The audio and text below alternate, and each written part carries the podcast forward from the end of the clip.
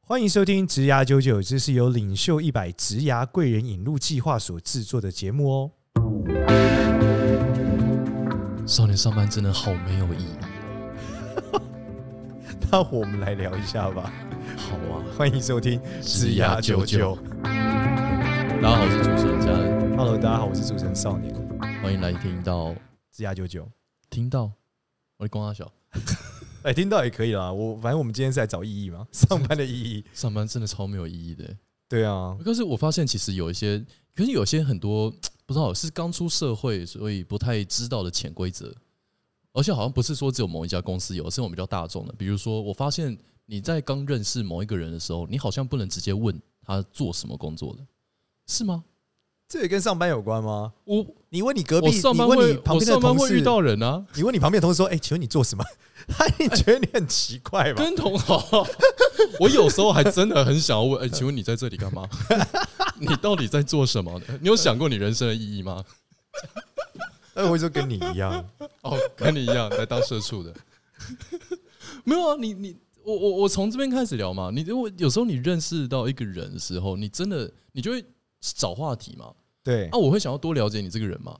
那我你这个人大半大部分时间都在做工作嘛，你在工作嘛。是啊，我好像但但就好像有一个社会习俗是你不能直接问这个人在做什么工作。你讲的是平常是不是？平常平常平常，我觉得这件事的本质可能跟呃，因为你讲有问什么工作，好像你你有点现实吧？因为真的吗因为你知道，虽然说大家都说职业不分贵贱啊，但实际上每个人内心的那个偏见还是在 的嘛。所以其实人的内心很贵贱啊 的、对， 你贵我贱，啊谢谢谢谢谢谢，你也贵你也贵，我见我见。你看这就是一个过程，你理解吗？ 就是你在做这件事情的时候，他的问题是你在问人家工作，好像你你好像想知道他什么，而且他有点隐私感嘛。这很像问你薪水多少，其实是很像是哦、 啊，可是薪水多少很隐私，我懂。那你做什么事情？这不是一种你印在名片上面还发出去他给可别能人很的有东西隐吗？私啊，对不对？搞不好他的工作不想让你知道啊。那呃，什那么，例如什么失学少女救星啊，对啊，好哦，对，你就每天从八点到晚上八点都加班， 啊拯救失学少女，这这这个很忙哎、哇，这工作压力很大、对，啊，或者什么失学少女中介所，哦，这违法，不要。 你说失学少女是来自泰国跟越南，不一定啊，他肯定是从当地的，哦肯定是本土的啊。 不是、啊？可是真的吗？工作是件很隐私的事情吗？我不觉得啊。那就就代表说你没有这个内心的想法，但是对很多人来嗯说，这是有一些的。而且很多人，其实我们最常很多人在讲嘛，他大家说什么拿掉了抬头，你还有什么？对啊，这句话不就在谈说，其实代表很多人很在意他的抬头嘛？对啊。对，那就是意味着说，你问这个事情的时候，好像是你想要分一个高低。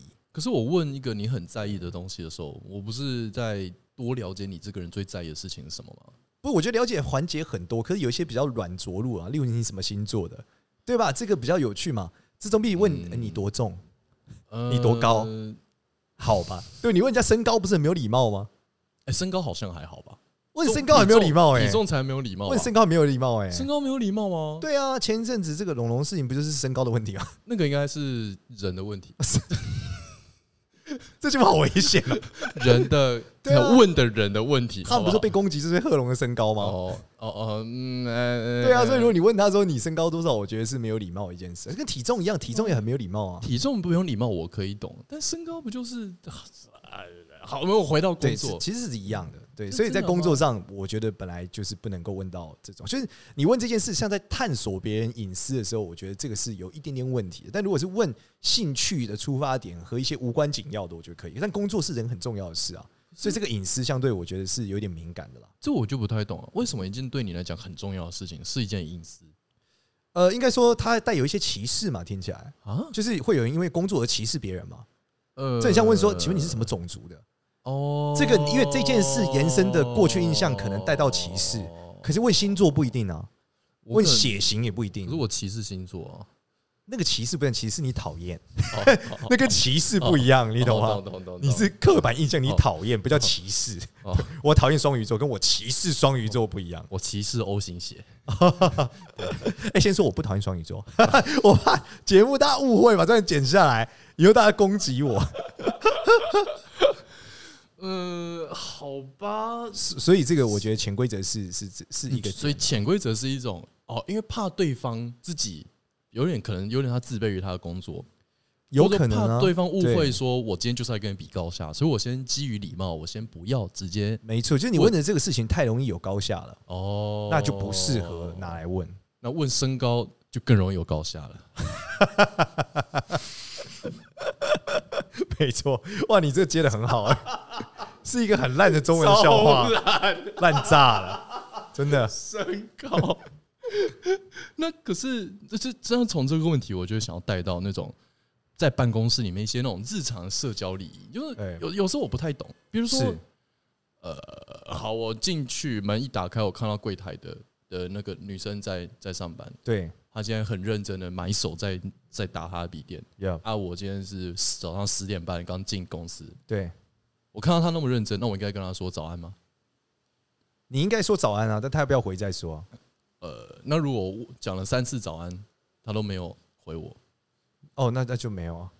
在现场哦，连续讲三次哦。对啊，那就代表他在忙嘛。 哦，对啊，啊，没有啊。可是那那如果遇到隔壁部门的同事走过去，那我应该打招呼吗？不是你指的是什么场景？例如你是那个打字的人，嗯好好旁边有个走过去，你要、呃呃，茶水间我在装水， OK，然后他从我旁边走过去，那应该要点个头，我不认识他，要点个头他。也不认识我，对点个头，对，不用说嗨，说嗨好像装熟哎、他又不认识你，嗨什么还？是要递名片。还是你要帮他装水？ 你好，你好，你好，啊对不 对？请问几度？ 温开水吗？好请用温开水。对，机器帮你说了， 一直按，一直按那个机器，请温开水，一直暗示他我在跟你打招呼，可是请按温开水。哎，可是请用我的温公开司水，我的公司就真的是不大不小，就是大概一百一百人左右。对然后所以它也不是那种哦大到像是什么美外商公司就哦超级好多层楼这样，是，那就认了，就是哦 OK，我真的不认识所有人，我对只认识这些。对，你这样就点个头嘛，也只能这样啊。他如果跟你打招呼，哦当然可以，代表他很热情嘛。哦，对啊还，是还是我应该就直接变成一个热情的人，就看到人家，嗨 嗨，hello 嗨，哦这样会吓到大家然，后对，然后从此被公司讨厌这样。也不会，他们觉得你装熟。你知道以前小时候就是觉得装熟很不 OK，哦，对啊都，要自己酷酷的这样子。我还记得我很小的时候看一本书叫《卡内基如何赢取友谊》，哦，对，它里面就有讲到说，你要有很多行为，例如说永远只说正向的好话。可是对我会发现这件事在一般的同才中，在学生时期，他们觉得你超怪。对啊，就我们一直在抱怨老师为什么你要说好话，对对啊，对。但是事实上，我后来觉得在社会上的确这样是比较对的。原因是因为你宁可不要赢取他的认同，你也不会得罪他。哦，但你说，但如果你今天是采取负面的叙述，嗯你不知道今天会发生什么事，哦对，而且传出去可能会有问题。哦，对，所以如果你超级热情，那大家可能就会觉得你的热情不值钱。可是如果我是真的这么热情呢？那也可以，大家还是会喜欢你的啦。哦，对，就是可能会有少数人很讨厌你。我就觉得热情个屁啊，干对，这个因为因为这种是什么，他就羡慕和嫉妒你嘛。哦，所以嫉妒是我觉得在职场上很容易发生的情绪啦。就算你热不热情，跟他的工作表现没关，嗯，但他就觉得你装什么熟啊。然后接着进到什么职场霸凌，哦开始在你的这个椅垫上放图钉，这么哈扣吗？不不会啦，直接直接这么哈扣，直接头 钉的吗？直接会刺我的那应种？该是不会啦 不。会先从个什么放屁的整人包开始这吗？听起来应该是要就是很热情又长得很美就会出现这个问题。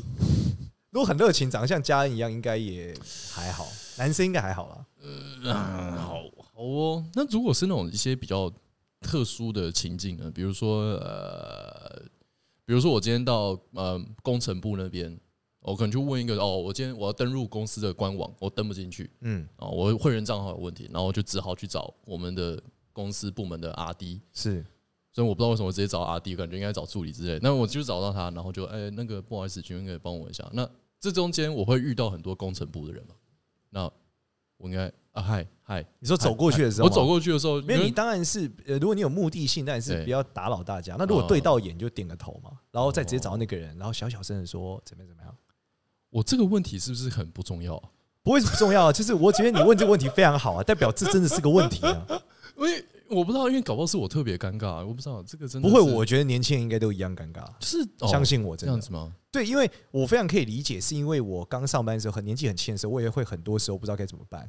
举例来说，嗯，你知道外商公司都叫英文名字，对，对，不会加什么什么经理，哦对，什么什么哥，什么对什么对什对么对姐，对对对吧？但这件事，当我到本土上上班的时候，忽然变成了一个不礼貌的表现。嗯，对嗯我可能嗯就是什么嘿这个什么 Jenny 嘿什么，他就会觉得我告诉你，你应该叫我 Jenny，好歹叫个 Jenny 姐，对 Jenny 姐，对不对？或是 Kevin Kevin 哥，哦对对，或这样子，或是对啊之类的啊。但他不，你怎么可以直接就给我这个这个讲话？所以其实我觉得是每个职场的风格都不太一样。嗯嗯，然后礼貌就是礼多人不怪，我觉得这个是真的跟大家讲的。你就是说是不你管怎么样，开到底就对了。对你多做绝对是对的，哦，对，但不要，你可以有礼貌，但不要热情。哦，对，你可以官腔，可是你太有礼貌，你不会让别人觉得你距离感很远吗？但你跟他的距离感是，你你首先这边理解一下，就是你今天嗯到底是在上班还是在交朋友？嗯，如果你是在上，班，你只要确保工作能很好的前进，嗯嗯，那你跟他有点距离感是很合理的啊、嗯，嗯那嗯如果你是在交朋友，那当然不行了、啊嗯，对吧？你得先就是问他几点、什么时候放下班，买晚餐给他吃，嗯，问送他他回对啊家问他身高多少啊？这样，呃，不会问他身高了，问他问他体星座，对，哦然后找一点他喜欢的东西，跟他一起看剧，约回家，然后一起看 DVD，或是呃，现在没有 DVD，时 代不一样，这这个这个叙述太详细了 吧，这这忽然间从职涯九九变爱情九九 了没嘛有没有是 PUA， ？PU 九九，PUA 九九，什么套路都出所以来还了是？需求需求的问题， 需少求年决定了你的行为。你跟 夫人是这样没子有吗？没有没有没有，我绝对没有灌醉他，没有。哦， 没有大家看 DVD 啊，那个时候都录音嗯带。 DVD 真的很复古哎、天啊！我刚刚讲这个话的时候，我瞬瞬间觉得，哦，现在小朋友提到这个到底是想老呃什么是大家就 DVD？困惑啊，嗯故宫是不是有看过？那对啊 DVD 怎么会 Netflix 啊？对，你怎么有这个读取中的这个公仔啊？ 拿出了光碟片说，你怎么有这个倒转那个录音带 车车？对啊，就跟磁碟片一样，是储存钮的公仔，胶卷啊放胶卷，储存钮的公仔。公仔，好哦，好吧。那我就觉得常常在公司里面会有遇到一些，就是很多情况我都会，因为没有任何一个说明书告诉你说这个情况要干嘛，那个情况要对干嘛，就是我不知道跟人。跟人混熟是我真的不太知道怎么样跟，比如说跟你完全没有工作来往的部门，的对同事。可是我的有些朋友，他就在公司里面就跟所有人都混得很熟。对，那这件事很必要吗？我需要跟很多人混得很熟吗？还是或者说，如果要的话，我要怎样才跟大家混得很熟？哇，你这个困境，我一听就知道你没有听上一集我们录的《指甲九九》，呃我的确是没有听。 我们那时候录的就就是集是零，零七。上一集是你跟我录的吗？如果对啊，如果你是零零七，你会怎么做？哦，间谍那个嘛，没错，哎、这个我已经发扬光大了、欸。我现在哦逢人就讲，像你现在现况，我们就间谍开理始反论思吗：如果你是零零七，你会不会跟大家成为朋友？不会啊？你会，为什么？你会让大家觉得你们你是他们的朋友，但我你先跟他开枪把每一个人毙掉啊！不，你不能杀人啊！你零七有上杀人执上照啊上班不能杀人，所以你是不能杀人的零零七，啊所以你要你我为什会么跟每一个女同事成为朋 友。这是零零七，跟男同事也会？难道是谁管？为什么你要看过零零七跟男人交朋友吗？哎你看过吗？跟你零零七真的有男同事朋友有啊有吗，零零七有个 Q 什么 M 啊，吗？不有 Q 帮他做武器的人 啊，这整部电影的出现可是一 分钟不到不是三十秒的戏份关键是什么？关键是情报。啊！你如果跟大家都是朋友，你就有情报，有八卦力。哦你有八卦力，你就知道现在哪些人已经危险了，可以现在带哪风些向人，呃，不用带风向啊，可以 thank you。哎，最近很敏感，反哎正就哦是，Thank you，你 Thank you， 你谢谢可以从中在情报中，嗯就是得到现在公司的脉络。啊可是如果你每天埋首苦干，嗯嗯你没有情报的情况下，嗯其实你很危险。哦对，因为你可能会站错边，表错情。哦我举个例，嗯之前我有一个朋友，就是他老板呢，在这个政治的斗争的过程中呢，嗯就忽然间被公司认为他短时间不能进公司了，他被架空了。哦，结果哎后不来能呢进公司他有领薪水吗？有些领薪水哦，好但是爽但是把他架空了，因为哦他的权力很大，然后他被架空以后，哦他就是没有权力但有薪水。嗯哼但是呢，公司一时半刻也很难把他干掉，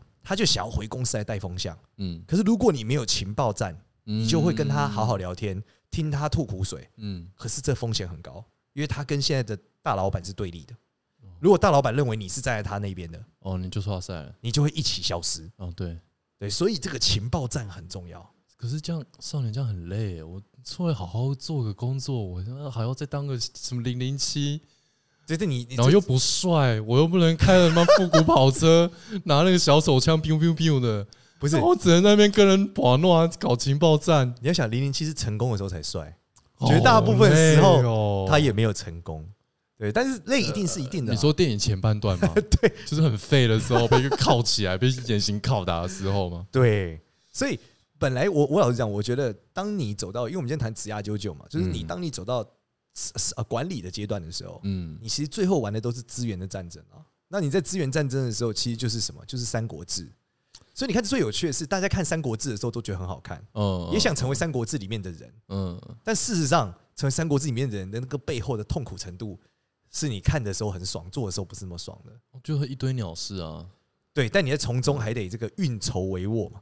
所以这件事情就是你要用间谍思维去想这件事。然后我认为潜规则的本质你没有办法掌控，还是对于情报的弱势，情报的什么？弱势，弱就是势你不知道其他人怎么做是对的，你也不知道老板喜欢什么样子，对所以你今天才会我们才会问这个问题。哦，了解。对，那我们能我像我能很好回答你应该怎么做，是因为我已经看很多了，嗯我收集了很多次的情报之后，我知道怎么做一定不会嗯错。举例来说，逢人便叫哥一定不会错，哦，这件事绝对不会错。对逢人叫姐可能会错，哎，对，这逢这人是叫哥一定不会错这，是对。对，但逢人叫姐也不会容易错。我们再来讨论一下，等 等一下再来讨论怎么样叫姐 这件事好情。嗯这个我就是不叫姐的关键是，你其实叫错，他会觉得有点把他叫老了。对啊，但男生叫女生，女生还好；女生叫女生，女生很愤怒。女生叫女生，女生会很愤怒。，对，哦，对，敌意太强。对，因为女生应该要假装的是，我以为你跟我一样大。对，我对，就但是男生我以就为是你刚出社会，男生，如不好果讲起来可能有点不礼貌，意思男生叫女生姐，不叫姐。男生不叫姐会不礼貌。对，有时候人家会觉得你在商议场上你没那有。可是我叫了姐，她又会生气说你干嘛叫我？我那么老吗？那怎么办？哦，你说我没有，我其实我觉得你跟我一样大了，只是我基于礼貌。哦，就直接讲对，我其实以为你比我小，但我不知道这样讲会不礼貌第。第四面墙就这样破掉了，是不是？对然后 那个协议就这样拿掉，对，说因哦，没为有，你我必须只是跟他怕讲，对你必须让他知道说，其实你是觉得他比较年轻的。哦，对，但是你说，但是我怕这样讲不礼貌。可是我刚出社会的时候，我就真的这样叫、啊，然后每个人都会用一种我好像刚拿掏掏出老二来是漏鸟的感的表情在看我， 就是很不是， 充你满还是困要惑看说。年纪你的为什，么要叫我姐？你还对是，要看年纪啊。就是基本上五十岁以上，你直接叫就是有点不礼貌了。呃，你说直接叫名字，然后不加姐，就有对点不礼貌。对对，你还是要叫一下姐。哦。我那时候看好像都是二十几岁的，然后就叫姐这样， 好像都不到二十五就叫姐。不到二十五千万不能叫姐啦。哦，对啊真的吗？对啊，你就要叫她说，你要过去说，哎、学妹怎么样？可是我刚进公司、欸，对啊，你就说、哦我以为你我一样比照样小叫她学妹、哦。对，我以为你是实习生啊。现在是 PUA 了，是 不是？现在又 PUA 九九了，真的，什么鬼这？种就是绝对不会错，叫学妹绝对不会错，啊哈！你所说以二十五岁以下叫学妹不会错，对，绝对不会错。二十五到三只十，要看起来三十岁，你就说学妹那个可以帮我什么吗？她说看起来好意思不我到三十岁就叫学妹，对哈？对啊，或是说直真接的叫名字，就是名字或学妹，但叫学妹我觉得是比较对啊。如果那你名字叫加学妹呢？哎，名字叫学妹有点怪吧？你是婉君表妹啊？ 甜蜜蜜，你笑得甜蜜蜜，这什么梗啊？黎明、张曼玉 哦，上个年代对啊，不是就很还是有人会这样叫啊，我就没听过啊。没有，你有人就直叫学妹好了，我觉得比较好。接叫学妹，真的吗？对不然后到三十岁就直接叫然后学逢妹，男生，如果你不知道叫哥，就叫学长。对，哦那这是一个地位的表现。而且你知道，传统很多人很在意学长学弟制，虽然现在啊对比啊较少了，对对对，他们就会觉得我是你学长呢，我说了算，嗯对啊。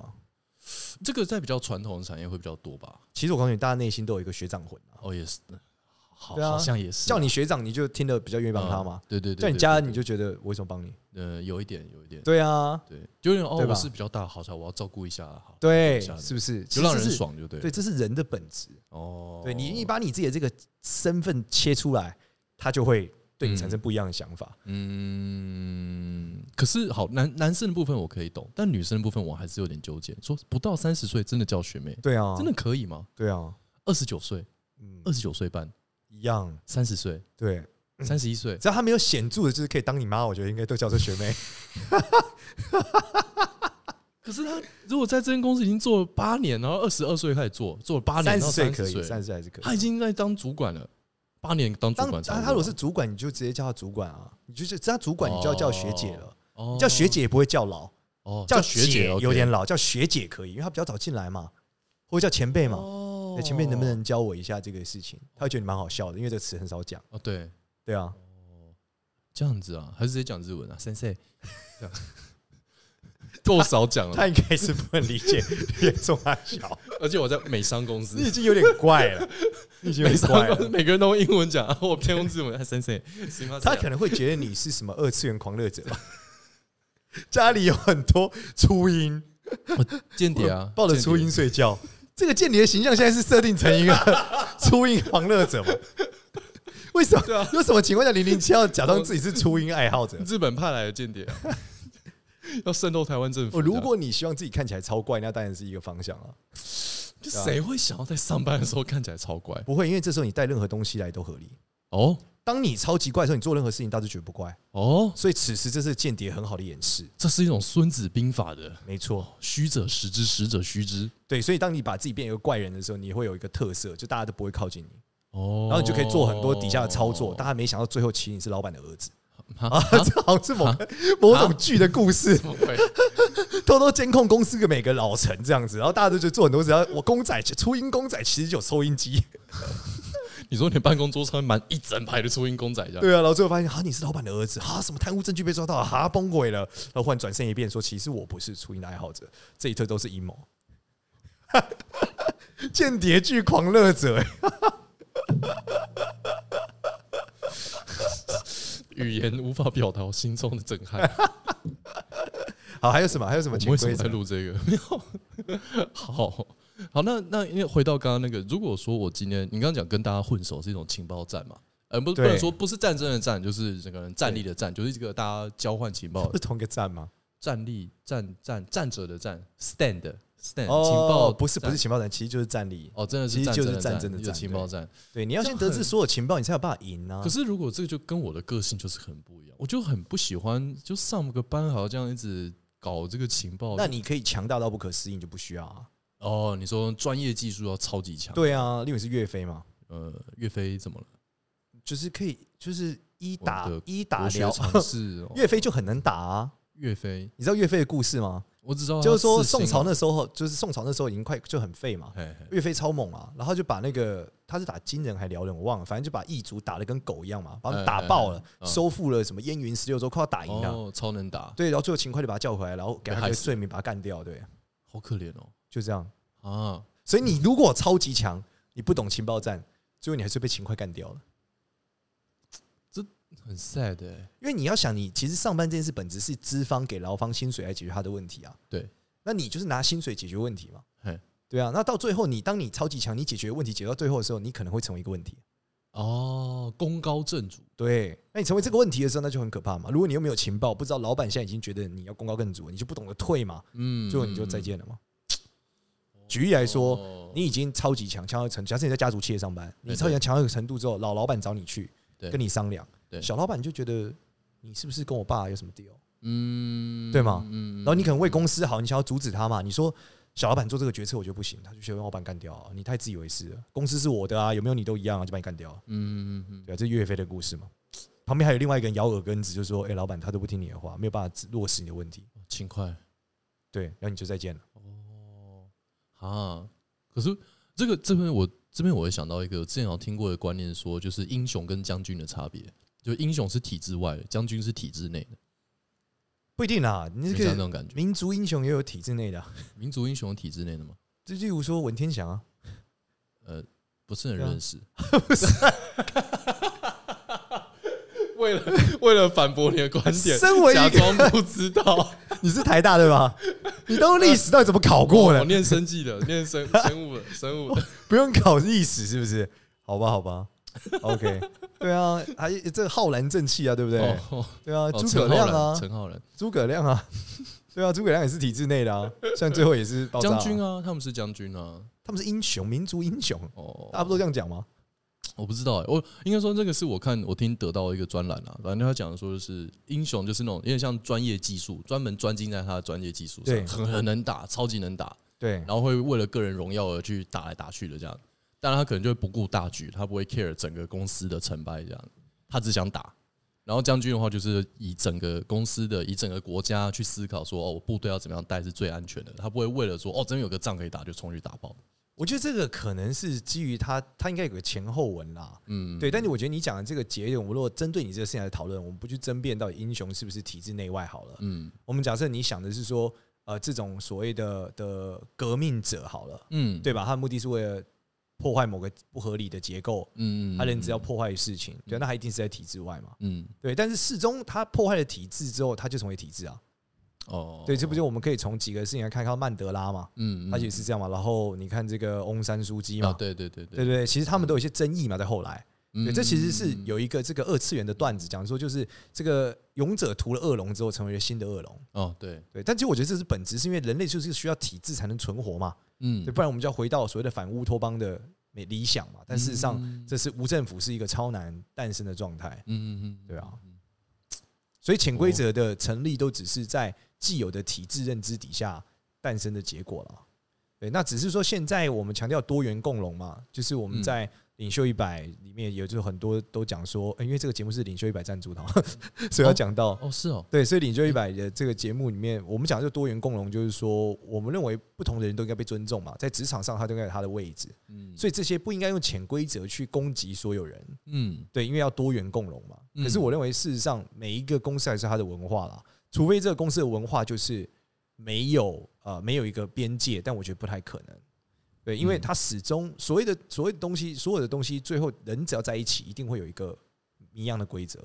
那只是这个规则是美式的，还是日式，还是台式，还是还是反政府，还是烧，烤的还是照烧的，对，对啊，还是泰式的对啊，泰式酸甜。嗯酸辣酸辣，对啊，举例来说，像日本他们就流行，就是他们以前那个有讲过一个词叫“鲸鱼的大便”嘛，鲸鱼的粪，啊就是在日本的这个以前有些剧，像白色巨塔、啊这种医院里面，就是会有一个院长后面跟超多人跟一排嘛，然后他走到哪，这些人就跟着他嘛，哦，但是跟着他一点产值都没有对啊，啊对啊对啊，就但就要跟着他，所以叫对鲸鱼的大便嘛，因为鲸鱼的大便就是会哦有就一排。排这样，对，所以他们说这种文化其实很多嘛，嗯在亚洲亚洲尤其多嘛，那在美国可能就比较少嘛。嗯嗯嗯对啊，可是你如果讲美国，美国一定有美国的文化、啊，嗯那美国文化也不可能是全然正面的嘛。嗯，举例来说，美国文化可能是更多是个人主义嘛，对英雄主义嘛，对对，那很多人就是不知道规则嘛，对嗯那他们稳定性就不高嘛，对吧？你每个人都是英雄，那谁要来打个打杂，对吧嗯？那就是连一个打杂都要沟通他很们久嘛，墨西哥 人啊，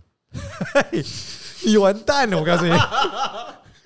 真的是这样好吗？好，哦还有什么台湾人吗？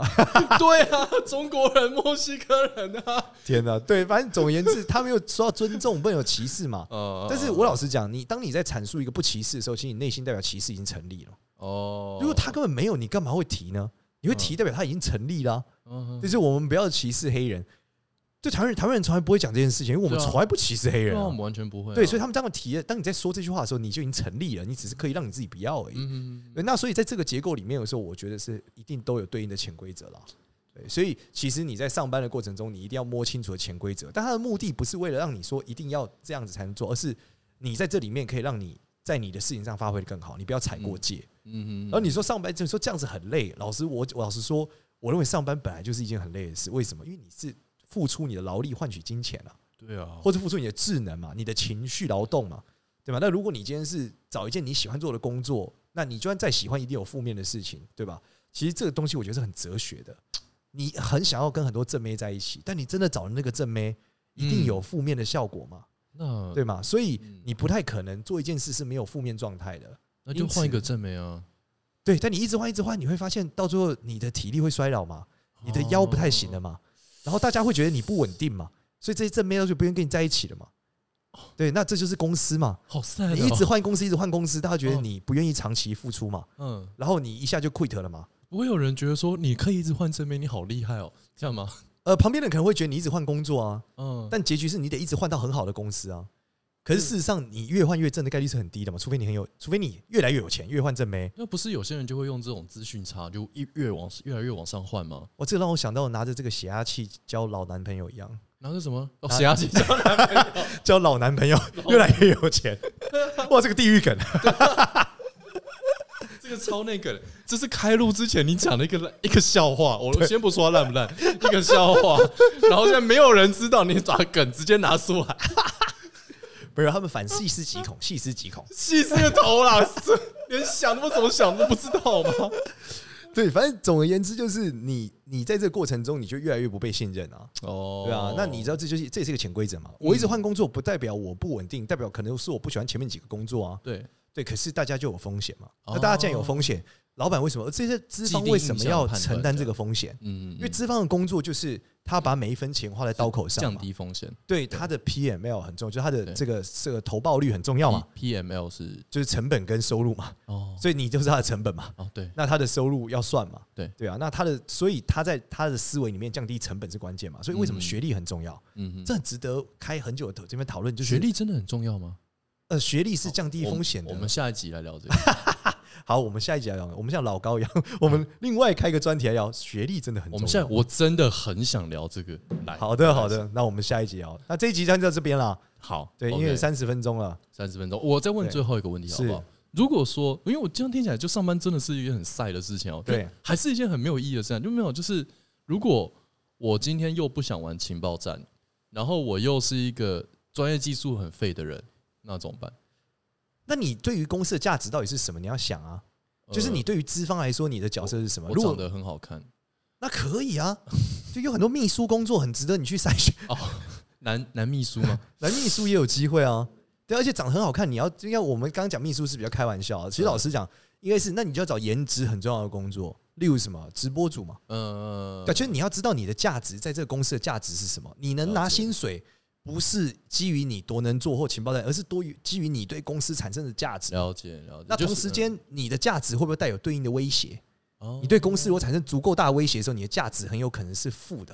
哦举例来说，像我们刚刚讲嘛，你对小老板的价值，对你的确有战功，对，可是你对他产生威胁大过于你的价值的时候，你就变负的，对因为他有可能用了你之后，他的风险很巨大啊，对对对对对吧？？所以用每一个人都会有对应的价值跟风险。哦，那你必须让老板认对你的认知是你价值无限大，风险无限小，那他就会很爱你，哦了解，而且他会愿意把很多钱交给你，因为风险很低，嗯哼你又可以帮他把钱变多，嗯哼。对吧？这个是我觉得很重要的一个关键啦。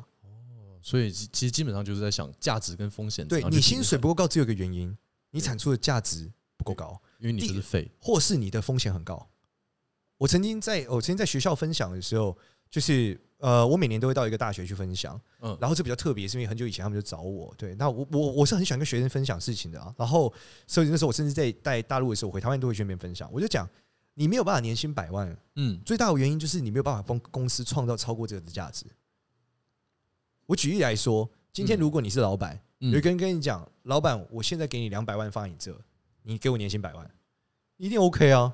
你想说这个人发疯了吗？他先给我两百万，我再发一百万给他，他到底在想什么？嗯，对吧？？你一定 OK 吗？为什么你一定 OK？是因为你真的拿到两百万了，对你的风险是零，对，价值是一百万。对我讲他都不要拿两百万，他拿一百一十万给你，说老板今年年终的时候你给我一百万回来，嗯，太 OK 啊！你现在给我我一定 OK。嗯哦对啊，那就是因为风险很低嘛，所以这是风险的问题，了解，不是，是什么老板小气，不是，嗯，原因就是你的价值跟风险嘛。哦哼，对啊，那他就会决定他要不要给你多少钱嘛。 所以有可能说我赚钱能力超强，我可能一年可以赚一千万，但那个发生的概率是一趴。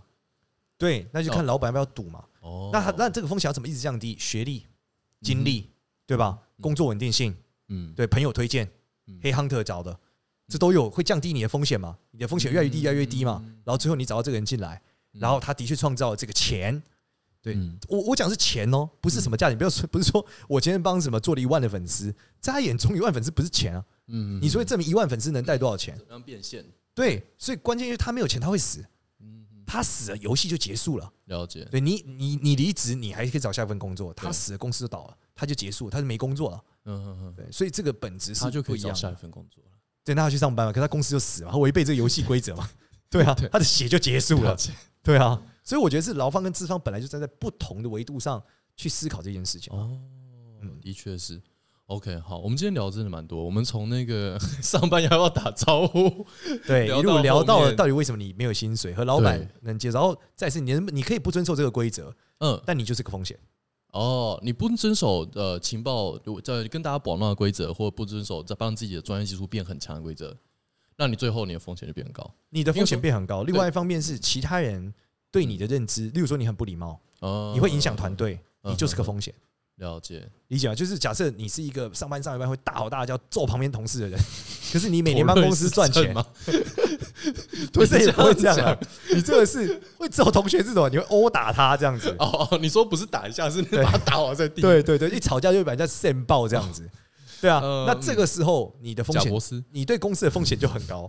嗯，对，但如果你像贾博士一样能变出这个，那老板可能想办法解决你，解决其他方式。哦，他的确是被解决过。对，所以本质上还是你这个行为对公司产生的风险多少。嗯，对，那如果你没有情报，你能够误判嗯，你自己在哪个位置，哦，你不知道老板到底，你第一你不知道做什么会增加你的风险值，了解。第二是你不知道老板对你风险的认知现在是多少，嗯嗯，嗯嗯，所以最后你容易被干掉，就这样。哦，所以其实总归一句就是价值跟风险啊。对，然后我们回到岳飞的状态就是这样嘛。嗯岳飞当初如果打赢了，就会把当时皇帝的爸爸跟爷爷接回来。嗯，那皇帝要做什么嗯？皇帝的爸爸跟爷爷回来，不就是爸爸跟爷爷当皇帝了吗？哦？第二号，对，所以他就是个风险。哦那皇帝觉得我为什么要承担这个风险？哦，我不要把地收回来，我还是皇帝，我也过得很好啊，我不差那些地啊。哦，好 sad 哦，对，然后回到你刚刚讲的体制外，他就是他，因为他这件事的确在违反现有的体制嘛，嗯所以他是你讲的英雄，哦，那最后被干掉好了。悲剧哦，对，那他就是没有理解这个风险，或是他理解，但他不想屌这件事，嗯，但最后嗯始终没有办法解决这个问题，他就假赛了。就精忠报国嘛，哎，对，就哦他的确精忠报了国啦，对啊，报了他那他理想中的那个国没，错，但那个国跟现在的国不一样，跟小皇帝不一样没，错。所以我们这一集就停留在精忠报国。 精忠报国。好，谢谢大家。好，谢谢好各位。那你有要做后面的哦，对对对对对对，呃，如果大家喜欢植牙我九们九 Podcast 的话，我们有 LINE 社群，欢迎加入我们的 LINE 社群。叫不是做这个，啦，那是什么？大家如果不喜欢我跟嘉汉的这个新的版本，也没有办法哦。 因为 Judy 不在了哦，呃不是对对不在了，他不来了哦， 他不不对不起我们对不这起次其实我我我觉得每一个主持人产生的化学效应真的不一样哦。然后是嗯我觉得我跟嘉恩想要营造的是更共鸣性的一个聊天性的节目。我们产生的然后化学效应就是三颗星啊。对，因为之前子牙九九这个听众的年龄都是属于比较成熟的工 作者，哦我觉得他没有达到那种共鸣的过程。因为他们还要是的是知识论啊，他们要的是那些干货可以往上对，。但另外一个点是我知识比较匮乏啦， 所以我跟嘉根就是用聊天的方式比较能带入一些我们的想法，基本上就是这个 podcast 微微岌岌可危啦。没有岌岌可危，我还是会一直坚持下去的。 最后就算变成我单口，我也要给他录下你去。单口讲 podcast，我想看，单口我想直牙，我想听。我们下一集 谢谢看大能不能家。让你单口讲一讲三十分钟。好，谢谢大好家，啦谢谢大家，拜拜拜拜